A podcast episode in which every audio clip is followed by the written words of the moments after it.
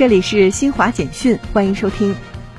据中央气象台预报，今年高考期间，南方大部多降雨天气。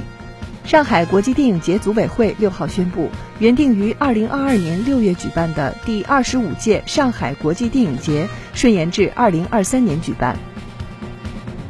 北京市人民检察院六号发布，北京检方依法对北京普实医学检验实验室有限公司相关犯罪嫌疑人批准逮捕。